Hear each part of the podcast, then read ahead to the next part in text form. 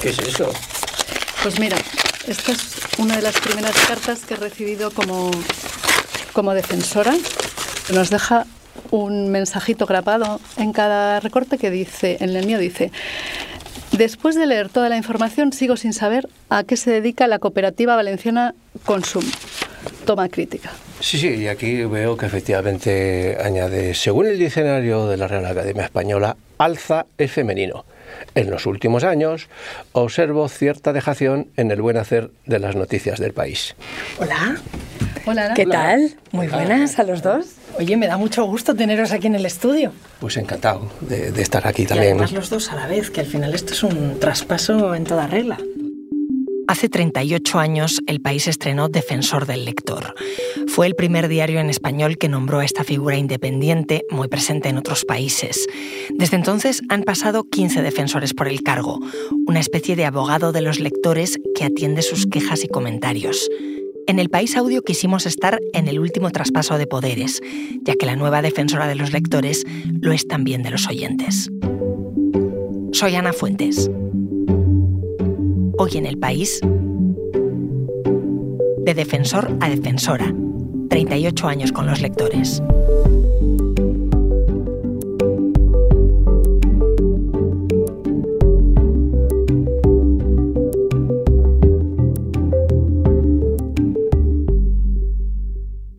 Carlos Yarnoz y Soledad Alcaide, quienes tengo hoy aquí, son los dos últimos defensores del lector del país. Yarnoz, tú terminaste tu mandato el pasado 31 de diciembre y ahora le entregas aquí el testigo Alcaide. Bueno, ¿con qué sensación recoges?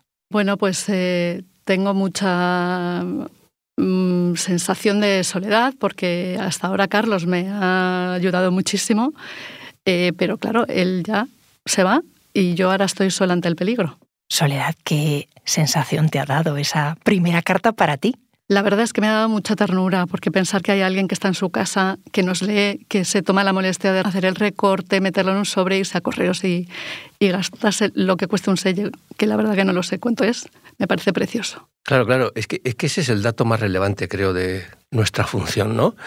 Eh, lo que a mí me ha llamado, más me ha llamado la atención es que he aprendido a distinguir entre, bueno, hay lectores y hay lectores que escriben al periódico.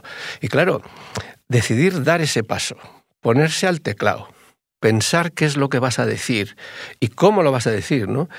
Exige realmente un acto de voluntad que demuestra una auténtica implicación con el periódico, un compromiso y yo diría que incluso una complicidad con la redacción en el objetivo común que tenemos todos, también esos lectores que lo demuestran así, que es hacer cada día un periódico mejor.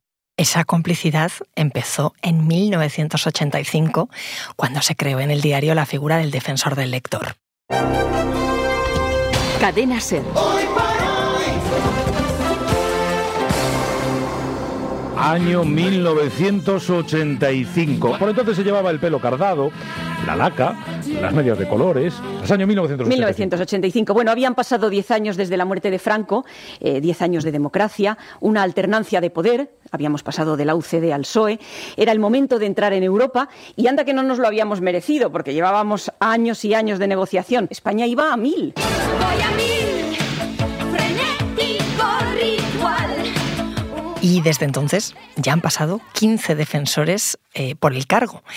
En el 85, El País se convirtió en el primer diario de habla hispana que recogía esta figura, que era una figura que estaba presente en otros países. De hecho, aquí en España era tan ajena que en esta casa se le llamó ombudsman en los primeros tiempos, como en los países nórdicos.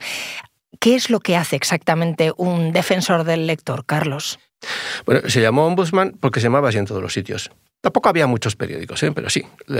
Se le llamó ombudsman porque era una palabra de origen sueco, una figura de origen sueco que se había establecido en el siglo XIX y que lo que era realmente, este ombudsman era un mediador, un vigilante. ¿Y qué es lo que hace? Pues lo que hace fundamentalmente, en nuestro caso, en los medios de comunicación y en el país, es, número uno, garantizar los derechos de los lectores. Derechos de los lectores que están señalados en ese contrato que tenemos con ellos, que es el libro de estilo. Y por lo tanto, ese vigilante, ese mediador, señala los incumplimientos de ese libro de estilo. Y luego, por lo tanto, en relación con esto también, atiende las quejas, las críticas de esos lectores. Esos incumplimientos y esas críticas se publican en el periódico. Por lo tanto, el papel del defensor, de la defensora en este caso, pues no es precisamente muy simpático, no es precisamente muy agradable y más bien resulta a veces incluso incómodo. Para todos, en primer lugar, para, el que está ocupando ese puesto. El defensor, la defensora, viene a ser la conciencia alquilada de la redacción. Así es como le llamó Joan Bert, que fue defensora del lector Ombudswoman en el Washington Post, que para nosotros era un poquito el ejemplo a seguir. Carlos, tú además fuiste parte del comité de redacción que hizo el, el, estatuto del defensor. Cuéntanos un poco cómo qué había ahí, qué bulle bulle. Sí, el tema surgió en una reunión de las mensuales que teníamos el comité profesional, el comité de redacción, con el director, entonces Juan Luis Cebrián. No sé quién sacó el tema. Lo cierto es que salió el tema. Eh, eh, estos periódicos tienen ya este ombudsman y demás, ¿no? Bueno, ¿por qué? Pues porque todos éramos muy progres en aquel momento, muy modernos y muy demócratas. Y nos gustaba escuchar las voces de todos, especialmente en este caso de los lectores. Pero es que además lo que queríamos era hacer buen periodismo. ¿Y dónde se hacía buen periodismo? Y se sigue haciendo buen periodismo. Pues en el mundo anglosajón, ¿no? Y eh, intentamos, por lo tanto, copiar también imitar eh, esa figura que ellos tenían en esos medios, en algunos medios anglosajones, y quisimos, como digo, imitarles. Y quisimos imitarles también en lo que ellos hacían, que era publicar sus propios errores y tropiezos. ¿Por qué?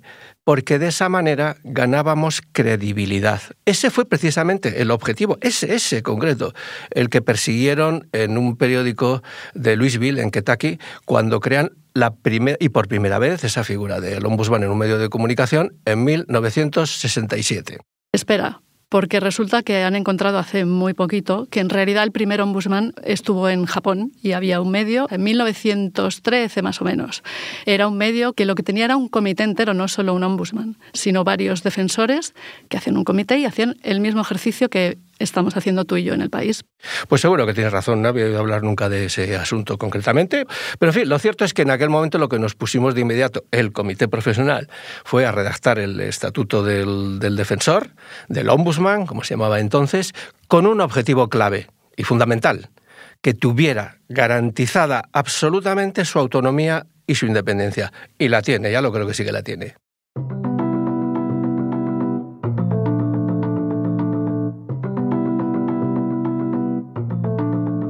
Todos estos años, por vuestro puesto, han pasado profesionales increíbles del diario. Desde el primero, que fue Ismael López Muñoz, eh, si tengo aquí bien apuntado, que antes había sido el encargado de abrir la primera delegación del país en Moscú, mucho antes de la perestroika, a Soledad Gallego Díaz, que 30 años después sería la primera mujer directora. Y yo quería preguntaros, ¿Cómo se elige? Bueno, tal y como habíamos puesto en aquel momento en el estatuto, pues lo nombra el director o directora del periódico entre, como dice el estatuto, periodistas de reconocido prestigio. Pero ojo, antes de nombrarlo, debe escuchar la opinión de ese comité profesional. Como nosotros redactamos el, estatuto, la verdad es que nos dimos bastante poder. He de reconocerlo hoy. De manera que sí, lo propone la directora, pero ha de escuchar la opinión de ese comité profesional, que son los representantes de los redactores de la redacción, y además la opinión que tenga ese comité sobre la persona designada la hace pública en la redacción, lo comunica. O sea que algún contrapeso hay. Así, por ejemplo, puede cesar puede acabar dejando el puesto por tres razones. Una, al concluir el plazo máximo de mandato. Pusimos cuatro años, todavía hoy son cuatro años. A veces he pensado que no sé si era mejor haber puesto tres. En mi caso a veces lo he pensado. Pero bueno, puede eh, irse, se debe ir al cumplir el máximo plazo de cuatro años. En segundo lugar, a petición propia, porque ha dimitido. Tiene que razonar los motivos de su dimisión, pero puede irse, ¿no? Pero en tercer lugar, he aquí el contrapeso puede o debe irse a propuesta razonada del comité de redacción, nuevamente el comité de redacción, no la dirección del periódico, sino el comité de redacción, si cree en un momento determinado que los derechos de ese redactor o de un redactor han sido vulnerados. La verdad es que no ha ocurrido nunca en estos 38 años. Pero bueno, en definitiva, lo cierto es que debe ser nombrado alguien, eso, con larga experiencia, con una larga trayectoria, que haya ocupado seguramente puestos muy distintos en la redacción, cuidado, no solo en la redacción del país, nunca se habla de que sea necesariamente del país, pero en fin, sí que sea alguien con una larga experiencia. ¿Y por qué Soledad? ¿Por qué es importante que tenga eh, una trayectoria larga? Pues porque tienes que tener mucho conocimiento de la profesión. Alguien joven que acabará de llegar a la profesión se le escaparían muchas cosas que en realidad tú sabes por el día a día. Tú acabas siendo una especie de forense del periodismo. Tienes que revisar todo el proceso que se ha hecho a la hora de elaborar una información. Y luego además tienes que dar una explicación a los lectores. Esa explicación a veces es en público, pero también das muchas explicaciones eh, bueno, pues en, en mensajes privados. Y para eso tienes que hacer una especie de indagación, una investigación en la que vas bueno, sobre un error, vas a preguntar al jefe del departamento donde se ha hecho esa información. Y luego, eh, si no tienes experiencia, primero es muy difícil ir a preguntar a esa persona y tener, si tienes cierta ascendencia, pues te contestará más o menos. Y luego, sobre todo, tienes que saber a quién preguntar. Claro, y que se dejen preguntar. Desde luego. Mira, el, el primer día, creo que era el primero o el segundo día, le escribí a un compañero, le puse hola y me contestó, soy inocente. Sí, bueno, lo normal, es decir, que haya una mínima prevención, precaución, se acerca el defensor, la defensora, ¿qué querrá ahora? Bueno, eh, normal, como digo, ¿no? Pero, en fin, la verdad es que, claro, es que no es nada fácil pasar de ser miembro de la redacción a ser vigilante de los trabajos de, de la redacción. Pese a todo, la verdad es que la, la relación de los redactores en mi experiencia de estos cuatro años, con el defensor de- del lector han sido, bueno, tan deportivas como, como, como respetuosa ha sido esa relación. Todos, desde la directora hasta el último becario, tienen muy claro el papel que tiene el defensor, la, defensora, y por eso colaboran efectivamente en cualquier investigación de la que se pueda abrir, a la que se refería Soledad, y tienen eso, absoluto respeto a esa independencia y auto- y autonomía de la que hablábamos del defensor. Y lo digo yo, que he tenido en mi etapa tres directores un director y dos directoras. Me propuso Soledad Gallego Díaz, a la que le, obviamente le agradecí muchísimo la confianza. eh. Pero luego he ejercido también con Javier Moreno y ahora en los últimos eh, meses con Pepa Bueno. Con ninguno he sufrido la más mínima interferencia, ninguno, al contrario. Y eso que seguro que alguna vez me equivoqué, vamos, seguro que sí. ¿Diríais que mm, los defensores, las defensoras sois una especie de fiscales del periodismo? Bueno, no exactamente, eres más eh, eh, una figura de garantía, como un poco como el Tribunal Constitucional, pero sin dictar sentencia. Eh, tú haces de abogado de los lectores. Los abogados, cuando llega al despacho, llegan miles de peticiones, no cogen todas las causas. Al final cogen bueno, las que consideran que son, bueno, pues que tienen que defender. Aquí hay- haces lo mismo, te llegan miles de peticiones y tú hay una que decides que, que sobresale. Es como si hicieras un triaje de un hospital. Y bueno, y lo único es que al final tú no tienes la decisión, haces una recomendación y es la directora en este caso la que decide si lo que tú has recomendado lo va a poner en práctica. ¿Y hacemos caso a esas recomendaciones? Pues no, a veces no. Pero esa ya es responsabilidad de, de los mandos de la redacción, digamos, ¿no? El defensor ni está en la jerarquía del periódico, ni está en la cadena de mando, ni forma parte de, de la cadena de la toma de decisiones, ¿no? Y no es casual que quedara explícito ya de entrada en el primer texto que se publicó en el país anunciando que se creaba esa figura, se decía textualmente que el defensor director carece de responsabilidades ejecutivas en la estructura del diario.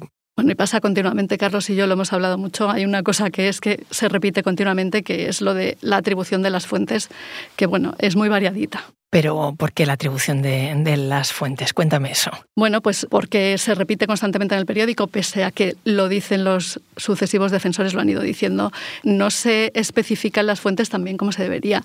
No es un mal endémico de este periódico, me atrevo a decir que es de casi todos, y de hecho lo cuenta Margaret Sullivan, que fue la primera defensora del lector mujer del New York Times, que era también una de las preocupaciones que tenían los defensores en este medio y que continuamente les pasaba lo mismo, y eso pasa también en el país. La fiabilidad de una información es que está directamente relacionada, directamente relacionada con la fuente que se cita y cómo se cita.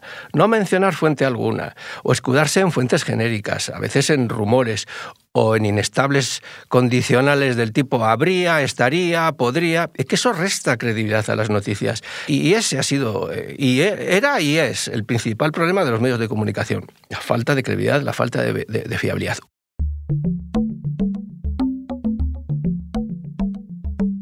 Oye, Carlos, en el apartado de, de, peticiones, de sugerencias, ¿de qué tipo te las han hecho? Eh, cuéntanos alguna anécdota que debes tener un montón. Sí, sí, se me han quedado bastante grabadas. Eh, unas cuantas, pero por citar alguna, ¿no? Una lectora, Pepe Rodríguez, me insistió reiteradamente, harta ya de señalar los tantos errores y tantas faltas de ortografía, que quería ser eh, correctora del periódico. Online, a distancia, en tiempo parcial, incluso de noche, cuando, pero, pero que ella se, se, se, disponía a corregir lo que hiciera falta, que le tuve que convencer que no, que no hay manera, ¿no? Otro, que se llama Francisco Hidalgo, este escribe desde Bruselas, y yo juraría que es eh, traductor, intérprete, algo así, porque me ha mandado a lo largo de ese tiempo una auténtica colección de falsos amigos, de malas traducciones por traducir palabras que en inglés se parecen al castellano, pero que no significan eso, ¿no? Una auténtica colección. Solo este verano me habrá mandado mínimo dos docenas, ¿no? Bueno, sí, de ejemplos. Y otro, Fausto Rojo, este sí que no lo olvidaré jamás, claro, ¿no? Me envió, no a mí, también a mi predecesora, eh, durante años, innumeradas lo que él llamaba patadas al idioma. Llegó a enviarme 558 numeradas. Decía que eran errores y erratas y que le hacían mucho daño a la vista cuando las leía. Decía que le saltaban como luces de neón. En diciembre de 2020 dejó de escribirme. Y en enero le envié un mail a la dirección habitual echándole de menos. ¿no? Eh, bien, desgraciadamente me contestó su hija diciéndome que había muerto hacía unas semanas y bueno, quise rendirle un pequeño homenaje, ¿no? Así que publiqué una necrológica en el, en el periódico que se titulaba El lector que cazaba luces de neón en el país. Qué bonito recuerdo. Soledad, ¿no te agobia un poco el reto que se ha propuesto Carlos? A ver, que Carlos es un señor que hace muchísimas cosas. ¿De qué, de qué reto estamos hablando exactamente? Al de contestar todas y cada una de las consultas y quejas que recibe. Bueno, vamos a ver. Voy a hacer lo mismo, responder a, eh, a, los lectores, pero de distintas maneras, no exactamente como lo hacía Carlos. Bueno, pues porque voy a probar nuevas fórmulas y al igual que el periódico ha cambiado muchísimo y bueno, pues este es un ejemplo. Eh, también nos oyen, vamos a tratar de escuchar a los lectores literalmente, que les oigamos. Eh, también trataremos de hacer algo con la imagen, estoy hablando con, con el equipo de vídeo para ver cómo lo hacemos y la idea es esa, dar nuevas vías a los lectores para participar. Pues Carlos, te deseo una muy feliz eh, nueva etapa y Soledad, a ti te deseo un feliz mandato, un buen mandato. ¿Dónde pueden encontrarte los lectores, los oyentes del país? Pues mira, de momento eh, estoy fija en defensora.elpaís.es y a mí me gustaría aprovechar para pedir a la gente que, nos, que, que os oye habitualmente en el podcast y que por lo tanto no tiene una relación escrita, eh, habitual con el periódico, que también tienen mi ventanilla y mi, y mi hombro para, para atenderlos en lo que necesiten. Vamos que a partir de ahora vamos a tener que estar mis compañeros de audio y yo listos para ese WhatsApp en el que nos llames a la orden. Mira, esto es muy fácil. Si vosotros no rompéis la vajilla, yo no tengo que recogerla. bueno, Carlos, eh, Soledad, muchísimas gracias. Gracias a ti, Ana. Gracias a ti, Ana.